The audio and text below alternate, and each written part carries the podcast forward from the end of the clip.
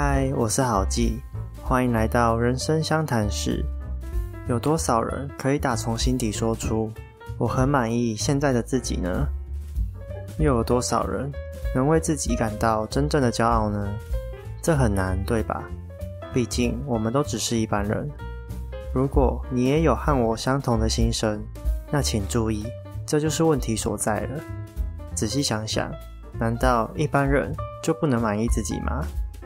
难道一般人就不能为自己感到骄傲吗？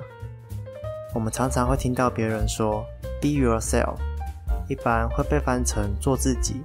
不过这本书认为翻成“成为自己”会更贴切。今天要介绍的这本书，就是要告诉你如何透过人生整理的方式来认识自己。书名叫做《我要的新人生》。如果你不知道什么是人生整理，那就让我为你简单介绍一下吧。一般我们进行整理时，经常会使用到以下三个动作：重组、清洁和丢弃。简单来说，重组的意思是将物品拿出来后，再重新分类摆放；清洁是把脏污的部分进行擦拭和清洗；而丢弃则是删除一些不必要或用不到的东西。如果把物品换成是人生来看待的话，重组就是把截至目前自己所拥有的，不论是回忆、经历还是能力，都再一次拿出来组合比对。借由重组，你可以发现自己人生的不同之处。清洁则是带你检视过去不好的阴影，可以抹除的就擦亮它，而无法抹除的就做适当的调整，并试着去接受它。最后丢弃。是帮助你删除人生多余的负担，负担少了，人生自然就轻松多了。这就是人生整理的过程。让我们回到这本书上面，作者是川原卓士。你可能不知道他是谁，但你一定知道他的妻子近藤麻里惠。麻里惠是日本最知名的杂物整理师，同时也是《怦然心动的人生整理魔法》这本书的作者。这部作品的影响力非常广大，甚至改变了全球人们的价值观念，更在二零一九年登上 Netflix 的真人实际秀。但今天不是要介绍马里会的整理术，而是要从守在她身边的丈夫川原卓士的角度去诉说他们的故事。我们可以这样形容：如果马里会是电影中的主角，那卓士便是这部电影的幕后制作人。他深刻明白，每个人都有适合自己的舞台，站在对的地方，做对的事情，是人生中一定要去找到的答案。当初他和马里会到美国，想要把这套理念推广到西方世界时，当时走在艾美奖的红毯上，他不禁感叹：身边这个热爱收纳的女孩，居然因为擅长把东西放回原位，而入围了艾美奖。说穿了，收纳这件事情不但平凡，又很日常，每个人都会啊。但马里会因为了解自己喜欢保持整洁的特质，经过不断的努力和练习之后，居然也能享誉国际。没错，这一切都是建立在了解特质上面。怎么说呢？就在他们来到美国的第二年，汲汲营营的参加许多演讲，为了打响知名度。也是为了将理念传达出去，但这样忙碌的生活根本没有时间让他们两个好好静下来欣赏美丽的夜景。作为丈夫的卓四看着马里会忧郁的神情，终于忍不住开口了：“让我们停止演讲吧，去做你真正想做的事情就好。”马里会笑了：“谢谢你，我很高兴听到你这样说。”从那天开始。他们便改变了工作策略，一切凭由马里会的感觉去决定要不要接下这份工作。尽管身边的人都不断告诫他们应该把握这个期间冲刺才对，诸如此般的建议蜂拥而来，但卓士知道马里会的感觉才是最重要的，因为只有他才知道哪些事情能够和自己的特质做结合，成为真正的自己。结果最后，他留下的工作几乎全都是居家整理顾问服务，这样很好，不但两人的生活有了留白的时间，卓氏也表示，在做居家服务时的马里会显得更有分量、更有魅力了。认识自己的特质很重要。然而，当你发现自身的特质时，你一定会感到疑惑：做这件事情有钱赚吗？养得活自己吗？赚钱当然非常重要，某种程度上，那也代表了我们的价值。但如果你是一个务实的人，一旦这个问题想不透，那就无法继续下去了。环境总是会变的，再怎么棒的构想，过一两年也可能传遍大街小巷。以前谁能料到，在乡下农村的面包店，竟然可以透过网络卖到各个地方？又有多少人想到，只会打扫和收纳的女孩，竟然也能发展出整理师的职业？千万不要认为这件事赚不了钱、养不活自己，就丧失了原本的热情。不要让这个世界抹去你持续下去的动力。建议你可以改用。这件事情该如何创造价值的方式去思考看看，先别急着衡量赚不赚钱，才有可能创造出超乎想象的价值。当年马里会决定把整理当成事业时，周遭的人几乎都对他说：“这不可能啦，建议你放弃吧。”毕竟在当时，这的确是超乎常人的理解范围。但现在呢？渐渐有人受到他的影响。也开始将整理作为职业了。说到这里，你知道，其实从弱点发展而出来的强项，更有独特的影响力吗？马里会之所以能成为整理专家，其实是因为他小时候最不擅长的事情就是打扫环境。即使费尽心思整理后，过没几天，房间又会被他弄得相当凌乱。这个契机让他开始钻研起整理的学问。也是因为如此，才有今天风光的他。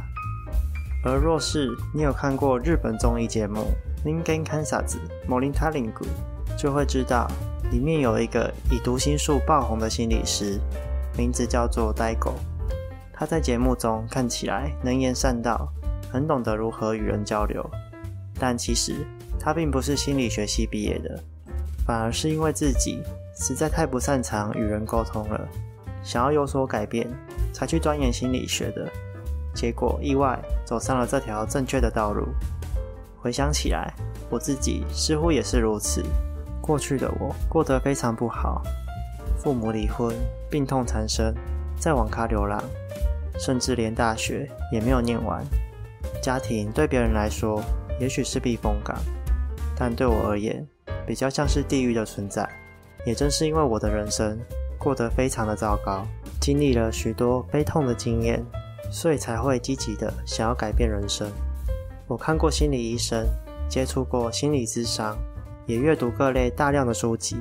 尽管我是个不爱念书的孩子，但我仍然努力尝试了许多过去连想都不敢想的事情，一直到现在才有今天幸福的自己。这也印证了书中所写下的一段话。想要克服弱点的欲望所带来的动力，绝对是最强大的。你也可以想想看，自己有没有想要克服的地方，善用这股力量，你会变得十分强大。回过头来看，符合社会价值的意见，就真的能帮助你提升价值吗？想想那些告诫你应该怎么做的人，他们成功了吗？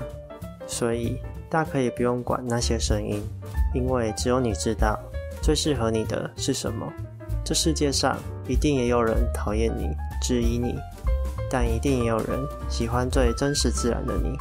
因此，当有人对你说你很棒、很了不起的时候，那请一定要好好珍惜眼前这个真心认同你的人。要是你还没有遇到，就去寻找、去参加感兴趣的团体，或是想学习的主题。尽量去接近和自己价值观相仿的人。卓氏之所以能够遇见马里会，就是因为在大学时期参加了一个校外活动。当时在前往会场的电梯里，和马里会交换了名片。当他看到马里会的名片时，不禁愣了一下。咦，整理顾问，那是什么？能吃吗？这个第一印象非常的深刻，让卓士瞬间就记住这号人物了。后来他们再度相遇，已经是六年后了。当时的卓士在人资训练公司工作，每天都忙于应付客户。这时相遇的马里会对他说了一句话，点醒了他：“你是个这么棒的人，应该可以去看看更广阔的世界啊。”这番话让他思考了好一阵子，后来便下定决心持续工作，选择和马里会一起到美国发展看看。要是当时没有那句真心认同的话，他们现在就不会结婚，更不会有后面成功了。此外，卓士也说，他和马里会从小在日本长大，总是被教导着要遵守规矩，不要造成别人的麻烦。所以，当个人主义价值观出现时，就很容易被抨击。马里会就像是个宗教的异端存在。举例来说，亚洲的国家普遍对于房地产都有很深的情怀，许多人从小到大的梦想就是要买一间属于自己的房子。但玛丽会说，如果拥有房子无法让你感受到喜悦的话，就应该放弃。这一点我感同身受。以前居无定所的我，曾经也认为买房是一件非常重要的事情。不止从现实面来看，你可以自由的在家任意布置，甚至是养宠物。从经济面来看，房地产也是个很好的投资标的。怎么想，买房都是一件很棒的事情。但事实证明，我错了。当时我把工作所存下来的钱。拿去买了郊区大楼，一户是六平的房子。刚买入的时候，感觉的确像是解锁了一道人生成就，非常的开心。不过好心情并没有持续太久，光是头期款就已经榨干了我的存款，更别说什么花钱装潢了。每个月缴贷款的压力，让我实在有苦难言。我当时努力催眠自己，反正每个月缴房贷，就当做是在存钱啊。这没什么不好，可是后来发生了一件事情，让我决定把这间房子给卖掉。就是当时的公司意外调来了一个烂主管，会把自己弄错的责任全推卸给下属承担。虽然职场上难免会遇到这种人，但一般来说，只要换个工作、换个单位就可以解决了。但因为买了房子，有了房贷，我反而动弹不得。